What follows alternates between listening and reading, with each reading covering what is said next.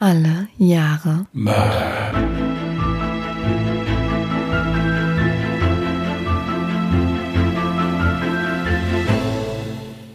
Hallo und herzlich willkommen zu unserer allerersten Folge Alle Jahre Mörder, der True Crime Podcast mit mir, Jasmin und Christian, hi. Wir fangen ja praktisch gesehen jetzt an, ja, und äh, deswegen wollten wir euch auch mal kurz erklären, wie wir uns das so ausgedacht haben mit unseren Kriminalfällen, weil wir beide ziemlich große True Crime Podcast Fans sind.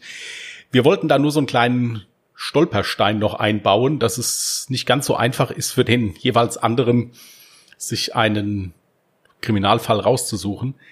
Bei uns läuft's folgendermaßen. Am Ende jeder Podcast-Folge losen wir per Zufallsprinzip uns gegenseitig ein Jahr aus.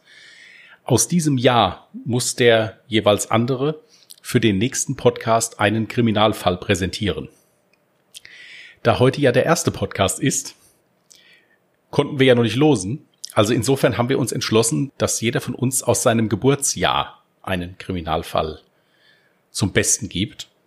Das wäre bei mir 1982 und bei der lieben Jasmin? 1986 und jetzt weiß jeder, wie alt ich bin, verdammt. Das für wahr war, das war ihr größtes Problem bei der Ausführung dieser ganzen Sache. So. Und ich würde sagen, äh, in diesem Sinne, Ladies first, darf die liebe Jasmin anfangen mit ihrem Kriminalfall und ich höre ganz gespannt zu und ich hoffe ihr auch. Wie du bereits schon erwähnt hattest, hatte ich das Jahr 1986, also mein Geburtsjahr.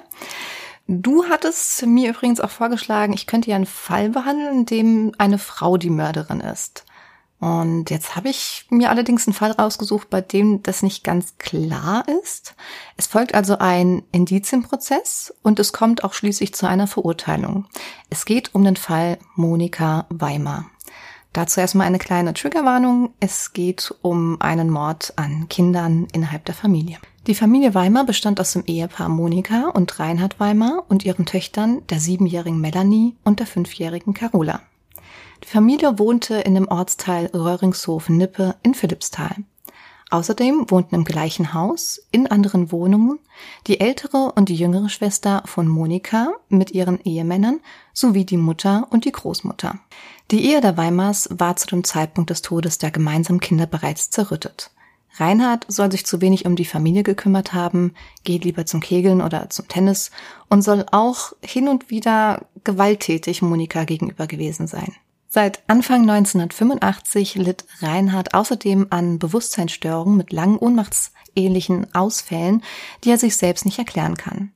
In seinem Urin wurden später auch Spuren von Neuroleptika und Angstlöser nachgewiesen. Er konnte sich jedoch nicht daran erinnern, diese Medikamente eingenommen zu haben. Im späteren Prozess gegen seine Frau äußerte er den Verdacht, seine Frau habe ihm die Medikamente heimlich ins Essen und in die Getränke gemischt.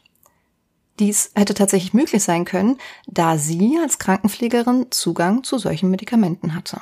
Monika sagte später über ihre Ehe, dass ihre Heirat mit Weimar aus einer Torschlusspanik heraus erfolgt sei.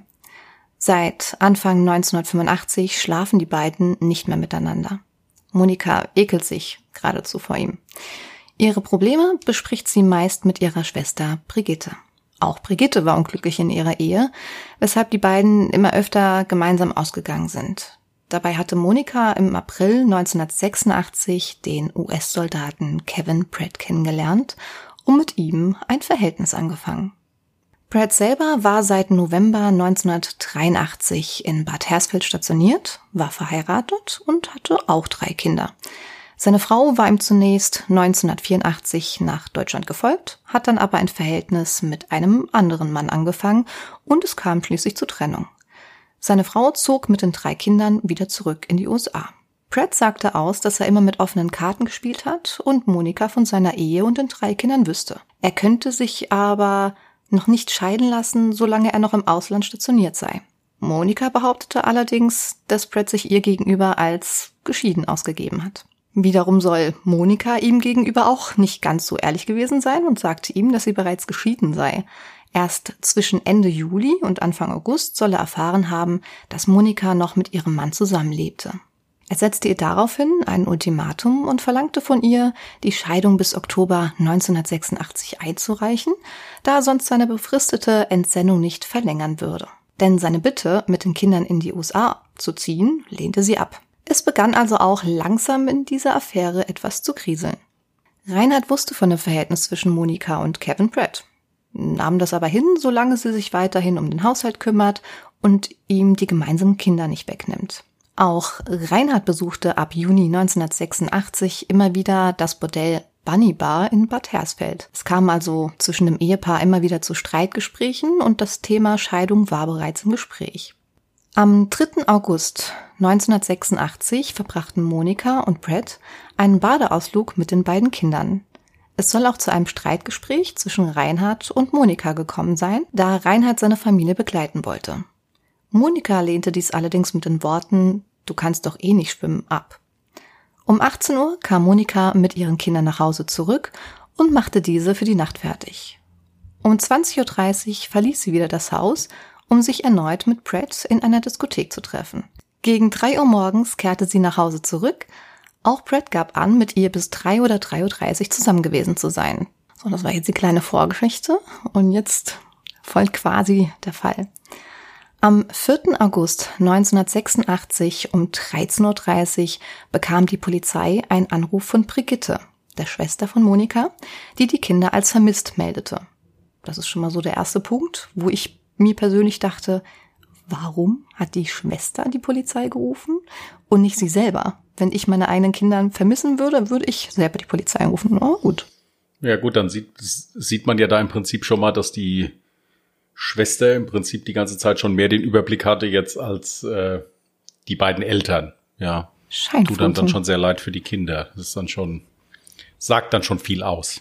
Ja, genau. Ja, dann kommen wir jetzt zur ursprünglichen Aussage von Monika Weimar.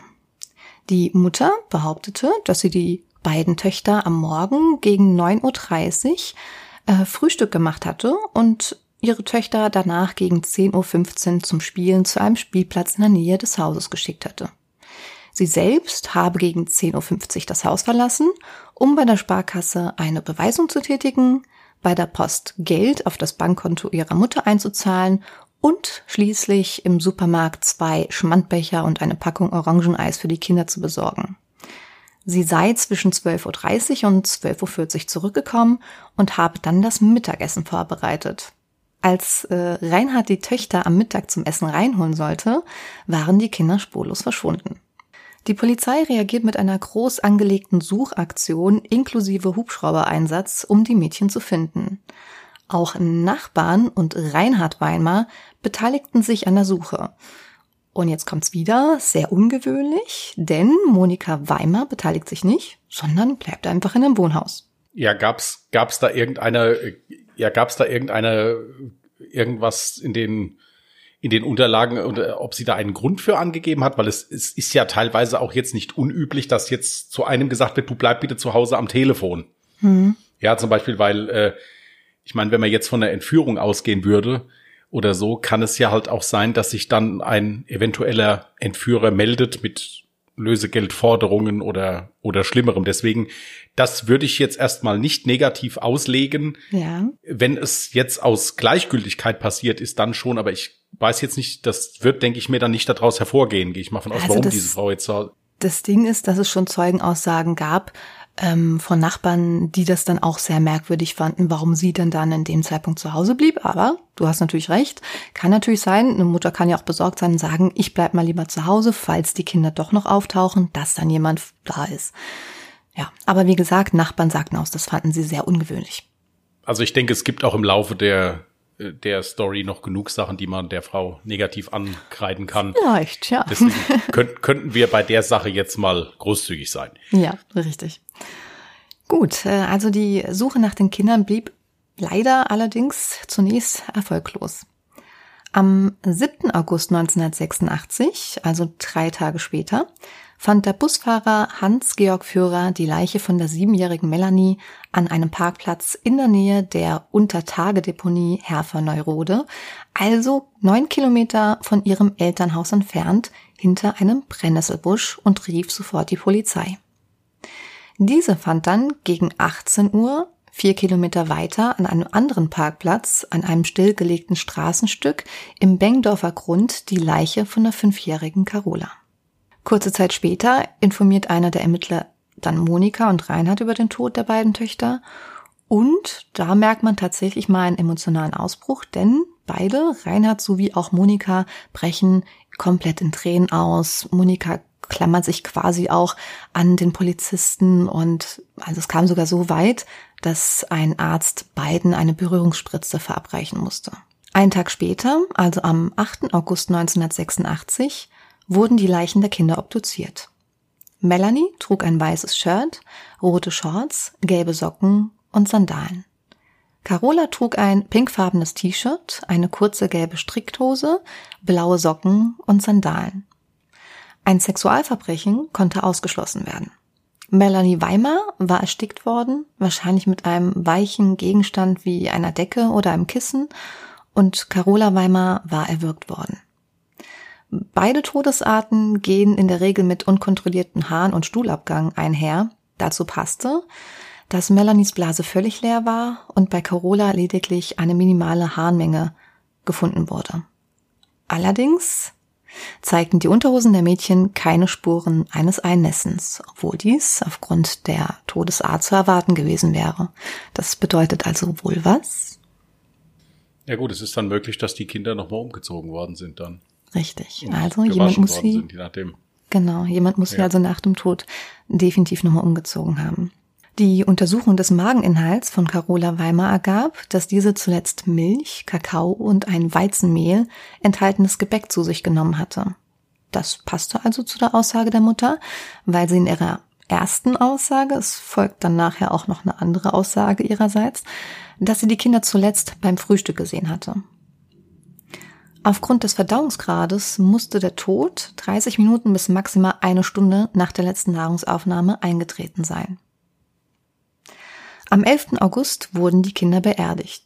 Auch hier fiel direkt auf, dass sich das Ehepaar Weimar nicht gegenseitig stützte. Also man merkte, die Ehe hatte tatsächlich keine Zukunft und vielleicht steckt da auch noch ein bisschen mehr dahinter. Man weiß es nicht. Gut, man muss aber dazu sagen, dass es wirklich sehr, sehr häufig der Fall ist, äh, wenn, ähm, wenn also Kinder umgebracht werden oder sowas. Also jetzt äh, dass es gibt ganz, ganz viele Ehen, die nach einem Kindstod zerbrechen. Mhm. Das ist also äh, ist wirklich relativ, also es jetzt natürlich nicht die Regel, aber es ist häufiger der Fall. Das, ja. Also ich habe das bei ganz vielen Fällen, wenn ich mir äh, äh, True Crime angehört habe, gehört, dass es hinterher dann irgendwie so beiläufig gesagt worden ist, ja, äh, die Eltern leben nicht mehr zusammen oder sie konnten nicht mehr zusammenleben oder hatten sich nichts mehr zu sagen oder so. Äh, das ist öfters der Fall. Dazu muss ich aber jetzt so allerdings sagen, ja, glaube ich, äh, gibt es tatsächlich. Das Ding ist aber, da lagen ja noch nicht so viele Tage dazwischen. Nein, also, also bei der Beerdigung, hm. nein, bei der Beerdigung selbst äh, gebe ich dir recht, ist das schon etwas ungewöhnlich. Ja. Ebenso ungewöhnlich war die Traueranzeige, die am Tag zuvor in der Herzfelder Zeitung erschien. Da würde es mich persönlich jetzt auch mal interessieren, was du jetzt von der Traueranzeige hältst, was du da hinein interpretieren würdest. Ähm, sie enthielt den Spruch, Vater, wenn die Mutter fragt, wo sind unsere Kinder hin, dann sage ihr, dass wir im Himmel sind. Ja, also ich, bei so Traueranzeigen, ähm, finde ich es immer recht schwierig, eine, da jetzt ein Urteil drüber abzugeben. Weil ja. jeder Mensch anders trauert und äh, was ich jetzt als schön und würdevoll empfinde in so einer Anzeige, kann das, kann sein, dass es dich dann vielleicht total schockieren würde oder mhm. abstoßen würde oder sagen würde, wie kannst du sowas da reinschreiben? Also, wie gesagt, dabei sowas bin ich, da haben, haben Menschen bei mir immer so einen, so einen kleinen Bonus. Das muss im Prinzip dem, ja, da muss man sich selbst drin wiederfinden. Ich weiß nicht, ob du schon mal in das zweifelhafte Vergnügen kamst, eine Traueranzeige, einen Spruch dafür auszuwählen. Glücklicherweise nicht, nein. Ich hatte das leider schon zwei bis dreimal. Und das ist nicht so einfach. Muss ja, also du bekommst wirklich ja dann von dem Bestattungsunternehmen ein, ja, ein Katalog, wo im Prinzip Todesanzeigen drin sind, wo Bilder drin sind, wo Sprüche drin sind und dann wählst du etwas aus. Natürlich liest du auch nicht alles, du machst so eine grobe Sichtung und hm. wählst dann etwas aus. Also dabei wäre ich jetzt, ich meine natürlich, das ist jetzt schon, ja, also ist jetzt schon irgendwie ein bisschen ja, ich würde, ich will es nicht unpassend nennen. Ah, es ist zumindest sagen ja, man könnte jetzt als Sherlock Holmes sagen, es ist schon etwas verdächtig. Richtig, genau. Sagen, das, das, das wollte ich eigentlich eher so aus dir rauskitzeln, so. ob du da ja. jetzt vielleicht irgendwas hineininterpretieren würdest oder eher nicht. Aber du sagst, ja, du, das ist jetzt für dich eher weniger ungewöhnlich. Nein, ungewöhnlich. Wie gesagt, in, in, also ich persönlich finde, wenn ein Kind beerdigt wird, ist nichts, da ist gar nichts gewöhnlich. Das ist komplett ungewöhnlich. Ja, ja mhm. und äh, das zu versuchen, irgendwie in die Normalität reinzukriegen, ist, ist meiner Meinung nach unmöglich. Hm. Ja, und deswegen, ja, es, äh, ich hätte diesen Spruch jetzt so vielleicht nicht ausgewählt, das kann ich also, kann ich also sicher sagen. Hm. Aber ähm, ja, mach, mach mal weiter. Es okay. wird ja noch, wird ja noch besser. Wird auf jeden Fall noch interessant, ja. Denn jetzt kommen wir zu den Ermittlungen. Zunächst hatte die Polizei keine genauen Anhaltspunkte, wer der Mörder von Melanie und Carola Weimer hätte sein können. Es wurde aber auch relativ schnell ausgeschlossen, dass es jetzt jemand außerhalb der Familie oder generell so ein fremder Mensch gewesen sein könnte. Ähm, und zunächst rückte tatsächlich auch Reinhard Weimer in Verdacht, da Kevin Pratt äh, noch vor dem Fund der Leichen aussagte, dass er glaubt, Reinhard hat was mit dem Verschwinden der Kinder zu tun. Monika soll ihm schon häufiger Verletzungen gezeigt haben, die ihr Reinhard zugefügt haben soll. Hab ich ja eben schon gesagt, es wurde auch so langsam immer gewalttätiger in der Ehe wohl. Und anscheinend war auch mal der Tochter Melanie gegenüber auch mal gewalttätig. Ja, die Ermittler konzentrierten sich allerdings merkwürdigerweise direkt von Anfang an eher auf Monika Weimar als Verdächtigte. Am 12. und am 15. August bekam die Familie dann auch noch zwei Drohbriefe, die an Monika Weimar gerichtet waren. Und die würde ich jetzt auch gerne nochmal zitieren. In einem einen Brief stand, das ist die Strafe. Es tut mir leid um die Kinder, aber es musste sein. Und in einem anderen Drohbrief stand, erst die Kinder nur zur Qual, jetzt bist du bald dran. Von wem der Auftrag? Das kannst du dir wohl denken. Auf wen würdest du jetzt den Verdacht lenken, wenn du die Briefe gelesen hast? Ähm, ja gut, die, also ich würde jetzt instinktiv den, den Verdacht auf die, auf die Frau lenken. Ist das so? Aber, ja, aber äh, es ist ja prinzipiell, es ist ja prinzipiell so, äh, solche, solche Geschmacklosigkeiten, da gibt's halt leider immer wieder Leute, die sowas machen. Also das muss jetzt keinen großen Bezug dazu haben. Es ist ja dann halt auch immer interessant, wer diese Briefe gekriegt hat. Also ob die per Post gekommen sind, ob die. Nee, die wurden direkt im Briefkasten einfach eingeworfen. Ja. Mhm. Ähm, dann, ob die, es gibt ja auch so Fälle mit so Drohungen, die dann am Auto von dem Betreffenden hängen. Ja, mhm. dass man also genau weiß, das ist schon für dich bestimmt. Ja, so nach dem Motto. Ähm, ja, es ist halt immer wieder fraglich, wenn das jetzt natürlich. Also die, äh, die, die Drohbriefe waren ja an Monika Weimar gerichtet, ne? Und wie bereits erwähnt, der erste Satz beginnt ja mit, das ist die Strafe. Natürlich geht die Polizei dann davon aus, dass die von Reinhard Weimar kommen und die Strafe soll quasi die Bestrafung für das Verhältnis, was sie halt mit Kevin Pratt angefangen hat, sein. Ja, wobei man sagen muss, wenn das jetzt der Mann gewesen wäre, mhm. ja, mhm. Äh, so blöd in Anführungsstrichen, also wenn ich das, wenn ich, wenn ich einen wenn ich einen Mord so durchziehe und hinterher ja. dann auch noch dran denke, die Kinder umzuziehen noch, mhm. ja, mhm. dann bin ich nicht so blöd und schreibe im Prinzip einen Drohbrief an meine Frau, die im selben Haus wohnt, ja, und mehr oder weniger gestehe da schon fast, dass das die Strafe, weil wenn es die Strafe war, heißt es ja äh, dann mehr oder weniger, ich habe dich jetzt bestraft, so nach dem Motto, äh, halte ich halte ich für ein bisschen, aber es kommt halt immer drauf an, wenn das jetzt, wenn das jetzt natürlich dann auch wieder mit seelischen Beeinträchtigung einhergeht. Also wenn da jetzt einer psychisch auffällig ist, dann kann sowas natürlich sein, dass er das macht. Ja, genau, also, also da, deswegen habe ich das ja. auch direkt zu Anfang ja. gesagt äh, mit der psychischen Erkrankung, weil viele Dinge, also viele Aussagen klingen erstmal sehr merkwürdig, ergeben teilweise keinen Sinn.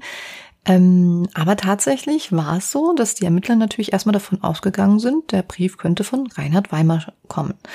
Und Eifersucht wäre dann eben ein mögliches Motiv gewesen. Allerdings gab es dazu auch keinerlei Beweise. Aber der Brief wurde dann schlussendlich am 28. August untersucht und ein Schriftgutachten ergab, dass du recht hattest, dass die Briefe von Monika Weimar verfasst worden waren. Ich habe halt die Briefe gesehen in so einem Dokumentarfilm und sie hat halt wirklich mit Links geschrieben in so einer ganz krickeligen Schrift, halt so wie man es eigentlich von Kleinkindern gewohnt wäre. So, am 29. August, also einen Tag später, folgte dann die Festnahme von Monika Weimar. 15 Stunden lang wurde sie von der Polizei verhört und sie verstrickte sich immer mehr in Unstimmigkeiten. Beispielsweise sagte sie aus, sie hätte am 4. August bei ihren Besorgungen mit dem Bankangestellten der Sparkasse gesprochen. Dies erwies sich allerdings als Falschaussage, da der Bankangestellte an diesem Tag gar nicht in der Bank tätig war. Zudem gab sie an, nach der Bank im Supermarkt gewesen zu sein.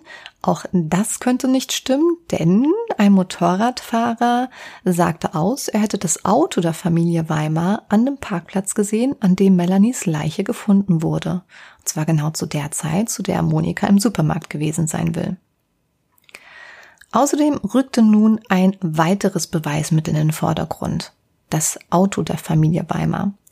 Die Ermittler stellten am 4. August fest, dass die Frontscheibe gesprungen war. Zunächst erklärte auch hier Monika diesen durch einen Steinschlag, der am Vormittag passiert sein soll. Untersuchungen ergaben jedoch, dass der Sprung durch einen druckvollen Anstoß aus dem Inneren des Fahrzeugs verursacht worden sein muss. Und als sie damit dann konfrontiert wurde, behauptete sie nun, dass es wahrscheinlich in der Nacht zuvor bei dem Geschlechtsverkehr mit Kevin Pratt passieren sein muss, da sie die Scheibe mit der Ferse getroffen haben will. Den Riss soll sie erst am nächsten Vormittag bemerkt haben. Aber auch da ähm, gab es wieder ein Problem, denn Pratt gab in seiner Vernehmung jedoch an, dass die Scheibe noch intakt war, als er aus dem Auto ausstieg. Ähm, er saß auf der Beifahrerseite und ein solcher Sprung wäre ihm mit Sicherheit auch aufgefallen. So, und als sie mit diesen ganzen Informationen konfrontiert wurde, konnte sie gar nicht mehr anders und erzählte nun eine völlig andere Geschichte. Es folgt also eine neue Aussage von Monika Weimar, an der sie dann tatsächlich auch bis zum Ende festhält. Als sie in der Nacht vom 3. auf den 4. August nach der Diskonacht mit Kevin Pratt nach Hause gekommen ist, habe sie ihren Mann weinend im Kinderzimmer vorgefunden. Die Kinder sollen zu diesem Zeitpunkt bereits tot, aber noch körperwarm gewesen sein. Also sie hat das Ganze dann auch nochmal mit den Ermittlern nachgestellt und gezeigt und hat dann davon berichtet, dass sie den Arm ihrer Tochter hochgenommen hat und ähm, der ganz schlaff war und leblos. Aber wie gesagt, die Körper warm, wohl noch warm. Außerdem soll ihr aufgefallen sein, dass die Kinder nicht mehr in ihren Schlafanzügen, sondern in Tageskleidung gewesen seien. Sie war erstmal wie erstarrt, konnte nicht glauben, was passiert ist und ist dann ins Schlafzimmer gegangen. Dort soll sie dann die Motorgeräusche eines wegfahrenden Wagens gehört haben und nach einiger Zeit soll der Wagen zurückgekommen sein. Kurze Zeit später hat dann ihr Mann das Schlafzimmer betreten. Als sie Reinhard zur Rede gestellt hat, antwortete dieser, Jetzt kriegt keiner mehr die Kinder und nannte noch den Ablageort der Leichen. Da musste ich auch erstmal schlucken, weil ich persönlich kann es mir nicht vorstellen, wenn ich in dieser Situation wirklich wäre. Ich komme nach Hause und ich finde meine eigenen Kinder leblos vor, würde ich wahrscheinlich erstmal absolute Panik bekommen.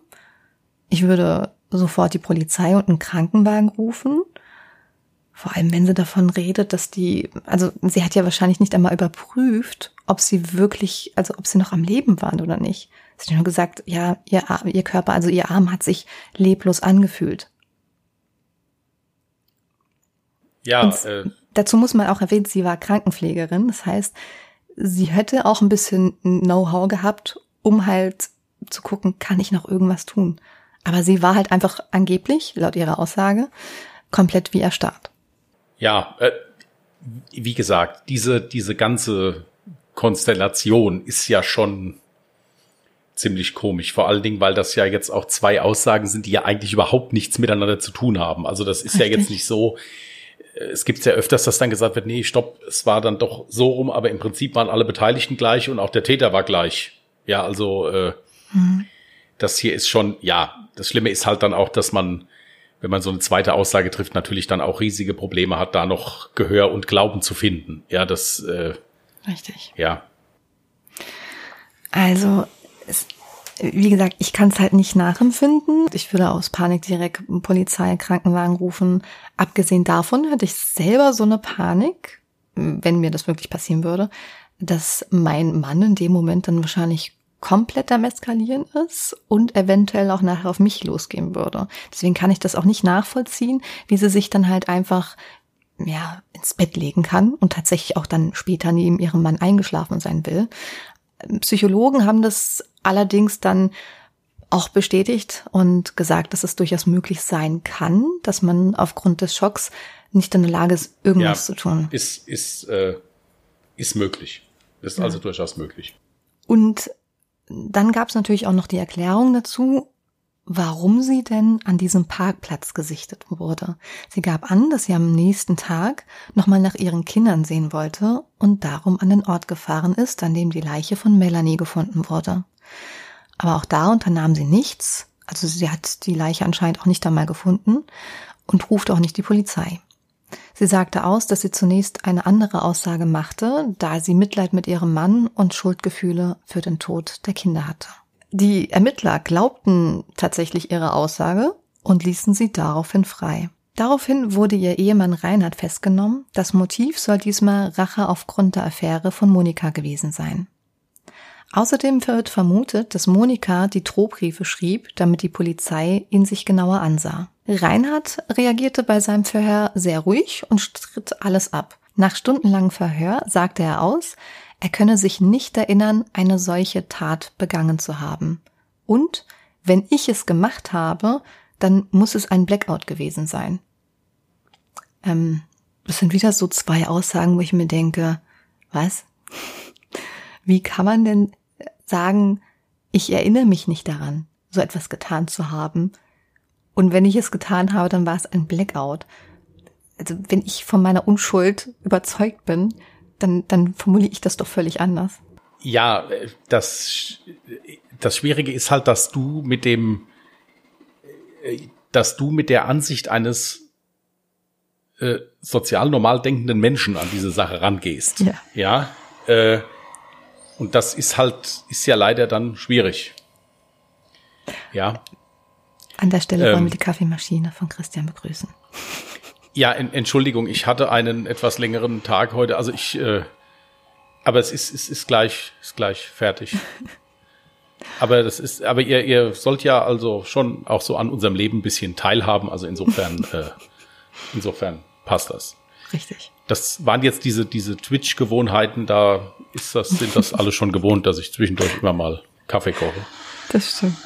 Also insofern, äh, aber ich, ich, ich gelobe feierlich Besserung und bitte um harte, aber gerechte Strafe. So, die Ermittler müssen ihn dennoch am selben Tag wieder freilassen, da das Amtsgericht Fulda einen Haftbefehl gegen ihn aufgrund von mangelndem Tatverdacht ablehnt. Es gibt auch noch weitere Unstimmigkeiten. Nach Monikas neuer Aussage hätten die Kinder am 4. August niemals auf dem Spielplatz sein können, da sie in der Nacht vom 3. auf den 4. August gestorben wären. Niemand hätte die Kinder sehen dürfen. Allerdings gab es Zeugenaussagen von Nachbarn und Besuchern der Nachbarn. Ich glaube, es war sogar die Großmutter, die auch zunächst aussagte, dass sie die Kinder an dem Tag gesehen hat. Die Aussage hat sie aber, glaube ich, auch später nochmal zurückgezogen, weil sie gemeint hat, sie hat das mit einem anderen Tag verwechselt. Ja, also wie gesagt, es gab einige Zeugenaussagen, die bis zuletzt dabei blieben. Sie haben die Kinder definitiv an diesem Morgen auf dem Spielplatz spielen sehen. Außerdem sagte ihre Schwester Brigitte, die direkt über den Weimars wohnte, aus, sie hätte in der Nacht vom 3. auf den 4. August Carola weinen gehört.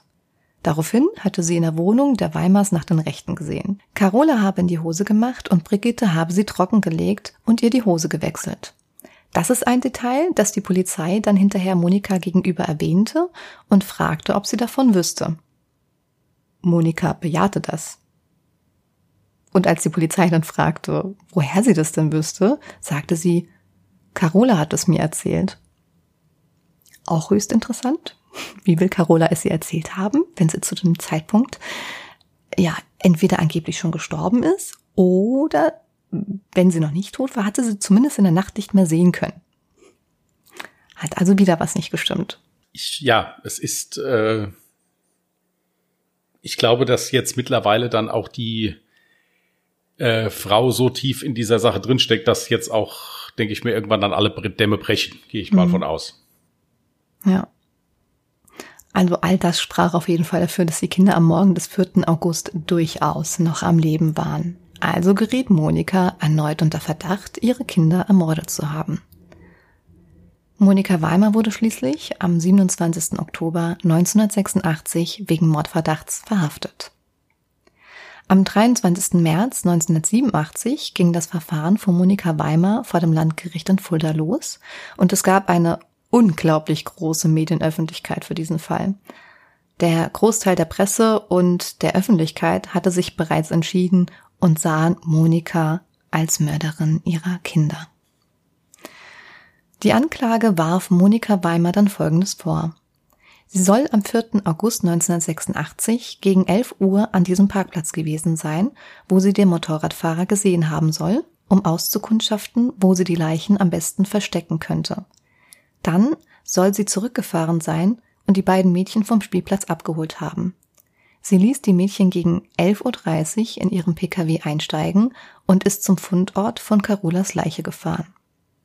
Dort habe sie eines ihrer Kinder zum Urinieren in ein Gebüsch geschickt und das andere in dieser Zeit getötet. Dann habe sie auch das zweite Kind getötet und beide Kinder zunächst im Gebüsch abgelegt. Melanies Leiche habe sie dann aber in den Wagen geladen und sei um 11.50 Uhr mit dieser zu einem vier Kilometer entfernten Parkplatz gefahren. Melanies Leiche soll sie außerdem bis zu drei Meter geworfen haben, da im Brennnesselgebüsch keine Fußspuren gesichert werden konnten.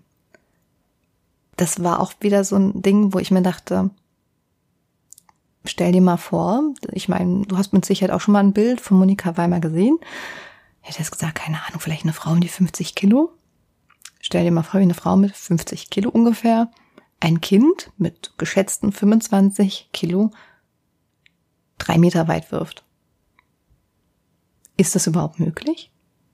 Ähm, hier, es gibt in solchen äh, Stresssituationen bei diesen Adrenalinausschüttungen, äh, gibt es schon wirklich Leute, die da immense Kräfte entwickeln im Prinzip.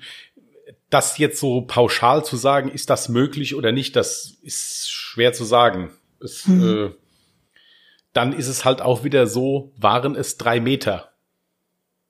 Ja, bis, okay, ja, es wurde von bis ja, zu drei Meter. Ja, äh, also das, das ist halt auch die Ver bis zu drei Meter könnt, kann, kann auch ein Meter zwanzig sein. ja, ja, also das, das ist halt immer. Ja, gut, schwierig. das, was du sagst mit dem Adrenalin, das kann schon sein. Ja. Ich stelle mir das trotzdem schwierig vor, weil auch, also zwischen dem Mord und dann der Ablage der Leiche muss ja auch noch Zeit gelegen haben. Das heißt, es war jetzt nicht genau just in diesem Moment, dass du extreme Adrenalinausschüttung hattest, sondern da ist ja auch ein bisschen Zeit vergangen dazwischen. Ja, es, wie gesagt, äh, ich, also gut, man muss es dazu sagen, ich kenne den Fall, ja, mhm. der ist ja recht, ist ja recht bekannt. Mhm. Äh, und deswegen, wenn du jetzt gleich weiter erzählst, es ist ja dann auch so, dass es dann meistens dann auch noch nicht gerade erledigt ist bei dieser Gerichtsverhandlung. Es geht ja dann, ja, ja. Deswegen erzähl mal weiter, dann kann man eher hinterher noch mal was dazu sagen. Mhm. Ähm, wie sie übrigens genau ihre Kinder umgebracht haben soll, blieb allerdings noch ungeklärt. Ermittler und Landgericht Fulda waren der Ansicht, dass der Schaden an der Frontscheibe des Familienautos durch eine Abwehrreaktion der Kinder während ihrer Tötung entstanden sei. Aber auch da habe ich mich dann schon die ganze Zeit gefragt, ja, aber das hätte man doch eigentlich dann an der Obduktion der Kinderleichen feststellen müssen, wenn die sich dann auch gewehrt haben. Ja, hätte man normalerweise schon, aber es ist halt gut bei, wenn jetzt jemand erstickt wird, ist es in der Regel schon so, dass der sich wehrt. Also da gibt's ja dann auch äh, andere körperliche Anzeichen für, also meistens das, äh, ich glaube, dass die Augen dann auch gerötet sind, weil da halt dann die Adern dann mhm. halt auch äh, platzen und so. Es ist, wie gesagt, das ist eine ganz, ganz verworrene Geschichte. Ja, äh, hast dir einen anspruchsvollen ersten Fall ausgesucht. Ja, ich bin, ich bin zu alt. Warum bin ich 1986 geboren? so, aber es gab, es gab noch etwas. Es gab außerdem mittlerweile ein Fasergutachten, das feststellte, dass Fasern von einer gelben Bluse von Monika Weimar, also diese an dem Tag trug, an den Kleidungsstücken der Leichen der Mädchen gefunden wurden. Und dies sollte belegen, dass sie für den Tod der Mädchen verantwortlich gewesen sei. Denn, wie ich schon erwähnte, müssen die Kinder nach ihrem Tod nochmal umgezogen worden sein, da ja die Unterhosen der Mädchen keine Spuren eines Einnessens aufwiesen. Und ja, das Motiv sollte sein, dass sie ihren Mann Reinhard verlassen wollte und stattdessen eine Beziehung mit dem US-Soldaten Kevin Pratt anfangen wollte. Die Kinder standen ihrer Beziehung mit Kevin Pratt laut Anklage schlichtweg im Weg. Monika Weimer beteuerte bis zum Ende ihre Unschuld und hielt während des gesamten Verfahrens an ihrer zweiten Aussage fest. Reinhard Weimer hat sich in seinen Aussagen im Gegensatz zu seiner Frau nie widersprochen. Er hat immer die gleiche Aussage getroffen. Er gab an, ab 22 Uhr bis zum späten Vormittag geschlafen zu haben, so gegen 11.30 Uhr. Der schläft wohl auch immer sehr gerne lang und auf seine Frau gewartet zu haben, die gegen 12.15 Uhr zurückgekehrt sei. Monika Weimer wurde schließlich vom Landgericht Fulda am 8. Januar 1988 wegen Mordes zu lebenslanger Freiheitsstrafe verurteilt. Es gab ein großes Gejubel vor dem Gerichtssaal und vor dem Gericht. Ähm, zu diesem Zeitpunkt war der Hass gegen Monika Weimer so groß, dass sie sogar durch den Hinterausgang geführt werden musste, damit sie von der ganzen Meute beschützt werden konnte. Der Hamburger Revisionsspezialist Gerhard Strate hält die Gerichtsentscheidung für falsch und kämpft für die Aufhebung des Fuldaer Urteils. Mit Erfolg. Sechs Jahre nach dem Urteil, am 4. Dezember 1995, ordnete das Oberlandesgericht Frankfurt am Main die Wiederaufnahme des Verfahrens an.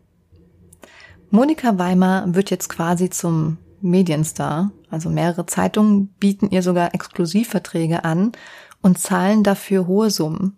Die Prozesskosten konnten hiermit also gedeckt werden. Ich habe auch irgendwie gelesen, also der Stern zahlte irgendwie um die 50.000 D-Mark für ihr Exklusivrecht. Da gab es dann aber auch irgendwie wohl Probleme. Mm, aber ja, der, das ist wieder eine andere Geschichte der Stern ist dann hinterher nochmal vor Gericht gegangen, weil genau. die Exklusivrechte nicht eingehalten wurden. Richtig. Ah, du bist ja richtig gut über den Fall informiert. Am 5. Juni 1996 stand Monika Weimar erneut in Gießen vor Gericht. Diesmal gab es neue Zeugenaussagen, unter anderem eine Psychiatriepatientin, die mit Reinhard Weimar in einer Klinik war. Reinhard soll ihr gegenüber den Mord an den Kindern gestanden haben. Auch die Prostituierte, die Reinhard Weimar im Bordell Bunny Bar wiederholt aufgesucht hatte, gab an, er habe ihr gegenüber geäußert, mir kann keiner was nachweisen, das merkt ihr. Also die Aussage hat er getätigt, nachdem die Prostituierte sich darüber beschwert hat, warum er, ich glaube, innerhalb von wenigen Wochen, nachdem die Kinder gestorben seien, ähm, sie wieder zum ersten Mal besucht hatte.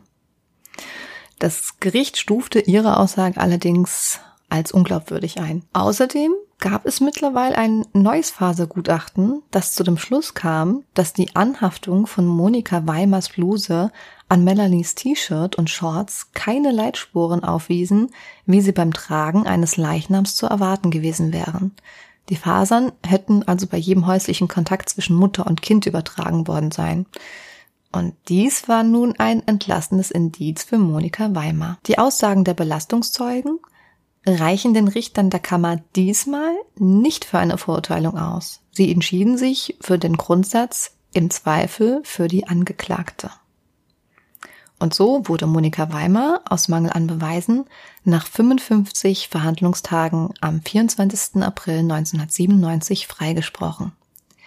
Im gleichen Jahr kam ihr Buch ich war Monika Weimar, welches ich übrigens nicht gelesen habe. Ich vermute mal, du auch nicht. Nein, nein. Okay. Und in diesem Buch hat sie ihre ganze Situation beschrieben. Sie hatte mit sich mittlerweile auch von Reinhard scheiden lassen am 26. Oktober 1987 und nahm wieder ihren Mädchennamen Böttcher an. Was an diesem Freispruch übrigens auch interessant war, war, dass die Bevölkerung mittlerweile auch an ihre Unschuld glaubte und der Freispruch positiv aufgenommen wurde.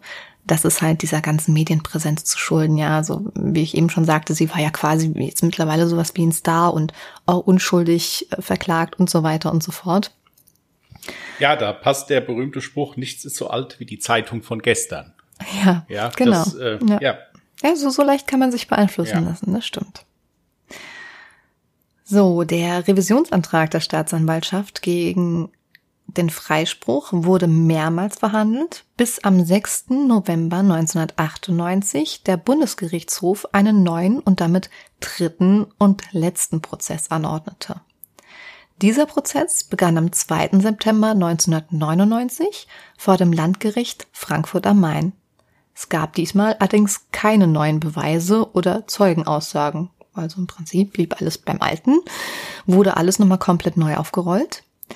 Die Hauptbelastungszeugen, hatte ich ja vorhin schon mal erwähnt, die sind auch nach 13 Jahren immer noch sicher und halten an ihren Aussagen fest. Also sprich, die haben definitiv die Kinder an diesem Morgen auf dem Spielplatz spielen sehen. Der Prozess endete am 22. Dezember 1999 mit der erneuten Verurteilung Monika Böttchers, wie sie ja jetzt mittlerweile hieß, Sie wurde schuldig gesprochen und wegen Mordes zu lebenslanger Freiheitsstrafe verurteilt. Sie legte zwar auch erneut Revisionsantrag ein, dieser wurde allerdings am 27. August 2000 endgültig zurückgewiesen. Am 18. August 2006, nach insgesamt 15 Jahren Haft, wurde Monika Böttcher aus der Frankfurter Justizvollzugsanstalt Freungesheim entlassen. Nach ihrer Haftentlassung arbeitete sie zunächst in einer Frankfurter Anwaltskanzlei, auch interessant, und übersiedelte dann später nach England. Ihr Ex-Mann Reinhard Weimar lebte bis zu seinem Tod bei seinen Eltern in Hohenroda. Seit 1989 war er in psychiatrischer Behandlung und unternahm mehrere Suizidversuche. Er starb 2012 an Herzversagen. Und der letzte Satz, den ich mir hier aufgeschrieben habe, da müssen wir jetzt eine dramatische Pause einfügen. Was genau an dem 4. August 1986 geschah, werden wir wohl niemals erfahren. Ja, und das ist, ist auch eine Tatsache. Ja. Das ist eine Tatsache. Was immer mal sein kann, ist, wenn dann einer von beiden stirbt, dass dann da noch mal irgendwie ein Geständnis in schriftlicher Form oder so. Du meinst vor dem Tod? Ja. Hm. Es gibt Fälle, wo wirklich dann Leute dann nochmal sich alles von der Seele geschrieben haben. So hm. in der. Hoffnung, wenn ich jetzt dann vor meinen Schöpfer da trete, dass ich dann ein reines Gewissen habe. Gibt es, muss es nicht geben. Es gibt aber auch Menschen, die solche Taten so tief in sich begraben haben, dass die das wirklich dann wegleugnen, auch für sich selbst. Der Körper hat eine Schutzfunktion und es gibt wirklich Fälle jetzt auch bei äh, traumatischen Erlebnissen, dass der Körper das löscht. Oder dass der das wirklich so verbaut, dass der das nicht, dass du das nicht mehr auf die Reihe kriegst hinterher. Mhm. Ist natürlich immer sehr einfach in einer Mordsache zu sagen, ja, das ist bei mir der Fall. Ja, aber da gibt es natürlich auch Untersuchungen für, wie man das wirklich belegen kann, dass das so ist. Also so einfach ist es natürlich nicht. Ja. ja. Aber wie gesagt, du hast dir einen sehr äh, spannenden und kontroversen Fall für den Anfang ausgesucht. Ja, ich muss auch, ich muss auch dazu sagen, ich meine, du hast ja auch meine Zwischenfragen ähm, schon bemerkt, dass ich immer mal wieder so ein bisschen ins Schwanken gekommen bin. Kann das richtig sein? Kann eine Frau ein Kind zum Beispiel drei Meter weit werfen? Warum wurden eigentlich keinerlei Spuren an den Leichen gefunden? Wie, also ich meine, wenn wenn ein Kind oder also wenn jemand erwürgt wird, dann wehre ich mich automatisch. Müssten dann nicht auch eben diese typischen Abwehrspuren wie Hautreste und so weiter unter den Fingernägeln zum Beispiel? Also das hört man ja immer so, gut, ne? Müsste gut, sowas es, nicht es, gefunden werden? Gut, es kommt halt eben auch prinzipiell immer drauf an. Natürlich ist es so, wir, wir, die jetzt hier sitzen und das podcastmäßig verpacken, mhm. wir beziehen unsere Informationen natürlich wie alle anderen auch aus den Medien, also sprich mhm. aus dem Internet, Google, YouTube, alte Zeitungsartikel, die man online noch lesen kann. Eine Ermittlungsakte über so einen Fall ist ja nirgendwo zugänglich und das ist auch mehr als ja. richtig so. Mhm. Ja. Ähm, und natürlich ist es so, dass ja auch teilweise aus ermittlungstechnischen Gründen den Medien nicht alles mitgeteilt wird. Und gerade wenn es um Kinder geht, ist es natürlich auch so, dass da die Pietät noch mal höher ist. Zumindest zum, zu den damaligen Zeiten. Heutzutage sind da teilweise wirklich die Grenzen fließend. Also ich weiß nicht, ob man da wirklich jetzt alles im Detail immer den Menschen erzählen muss. Also finde ich, muss teilweise nicht sein. Ja. Nee, also das verstehe ich natürlich, das verstehe ich natürlich, aber ich meine, der ganze Fall war ja wirklich nur ein Indizienprozess.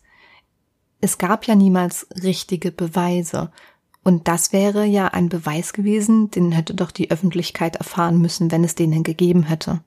Genauso wie diese Risse in der, ähm, in der Scheibe.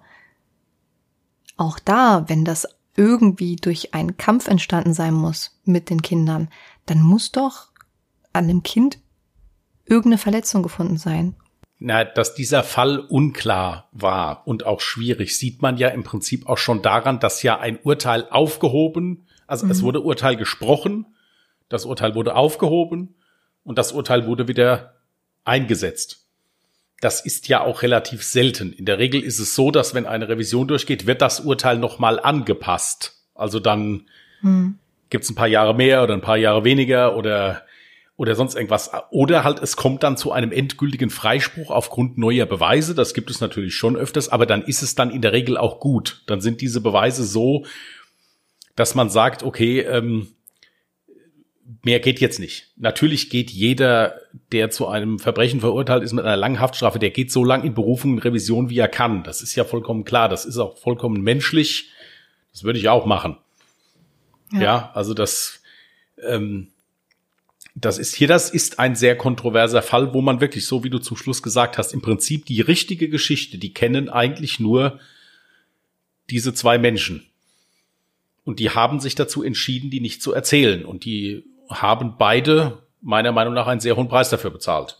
Ja, also das. Äh, Findest ja. du, dass der Ehemann, sollte er irgendwie was damit zu tun gehabt haben, den fairen Preis bezahlt hat? Nein, nein, ich habe nicht gesagt fairen Preis. Ich habe hohen Preis gesagt. Das ist was anderes. Okay, okay. Ich habe nicht gesagt, dass das fair ist. Fair ist das in keinster Weise. Okay, aber das, warum gehst du von einem hohen Preis bei dem Ehemann aus? Ja, weil, äh, weil ja auf gut Deutsch, wenn, wenn ich ja jetzt sage, ich bin unschuldig, mhm. ja, und bin willens, das zu beweisen und kann das beweisen, wenn ich ein reines Gewissen habe im Prinzip, mhm. dann habe ich auch kein Problem damit, wenn mir unangenehme Fragen gestellt werden, weil ich ja nichts zu verbergen habe. Ich bin ja unschuldig. Ja. ja? So, und da, der ist ja den Weg gegangen, dass er gesagt hat, ich, also, dass er in die Psychiatrie gegangen ist, mehr oder weniger. Ja. Ja, natürlich. Es kann auch sein, dass der Mann wirklich psychisch krank war. Das ist ganz schwierig, über sowas zu, zu urteilen. Es hieß ja, ja, schon vorher. Es hieß ja schon, dass ja. er schon vorher so psychisch sind, erkrankt ist. Aber, aber wenn man diese ganze Familienzusammensetzung sich anhört, sind es ja generell absolut zerrüttete Familienverhältnisse. Ja. Ja, der eine geht in die, in die, in die Bunny Bar, der, die andere hat, äh, in Lebensgefährden. Beide wissen die Tatsachen im Prinzip, ja, und dazwischen drin sind dann noch zwei arme Kinder, ja, äh, Mhm. Diese ganzen Verhältnisse sind ja total zerrüttet. Ja, ein Mensch mit einem klaren Verstand hätte gesagt, gut, okay, wir müssen jetzt hier uns scheiden lassen, es funktioniert nicht mehr, wir müssen uns einigen, wie es weitergeht und, müssen gucken, dass es unseren Kindern gut geht. Das wäre der normale Weg. Gut, ich glaube 1986 ja. sah das Ganze noch ein bisschen anders aus. Eben, da muss man die Zeit halt eben auch immer noch, äh, da wird es bei der nächsten Folge auch in, in meinem Fall drum gehen, man muss sehr wirklich das Ja bedenken. Ich denke mhm. nicht, dass ein Fall, wie ich ihn habe, heutzutage so, wobei das kann man eigentlich auch nicht sagen, es kommt immer drauf an, aber zumindest ist es heute unwahrscheinlicher als damals, sagen wir es mal so. Ich denke, wir sollten die heutige Folge ja. langsam beenden, wenn auch wahrscheinlich die meisten Zuhörer und Zuhörerinnen jetzt sehr enttäuscht darüber sind. Ihr könnt uns aber auch gerne euer Feedback senden. Habt ihr noch Fragen zu dieser Folge? Habt ihr vielleicht ein paar Vermutungen? Findet ihr das Urteil gerecht? Oder ihr möchtet uns ganz einfach ein generelles Feedback zu unserem Podcast dalassen? Dann könnt ihr uns gerne über Instagram unter alle Jahre Mörder mit OE oder aber über Twitter unter alle Jahre Morde. Ja, dort Morde. Auf Twitter sind die Zeichen leider auf 15 Stück begrenzt. Dort könnt ihr uns erreichen und ähm, sehr gerne könnt ihr uns auch gerne mal ein Follow da lassen. Ja. Er nickt. Und dann, ja, entschuldigung, entschuldigung, wie gesagt, ich muss mich daran gewöhnen, dass ich nicht zu ja. sehen bin. Ähm, gut.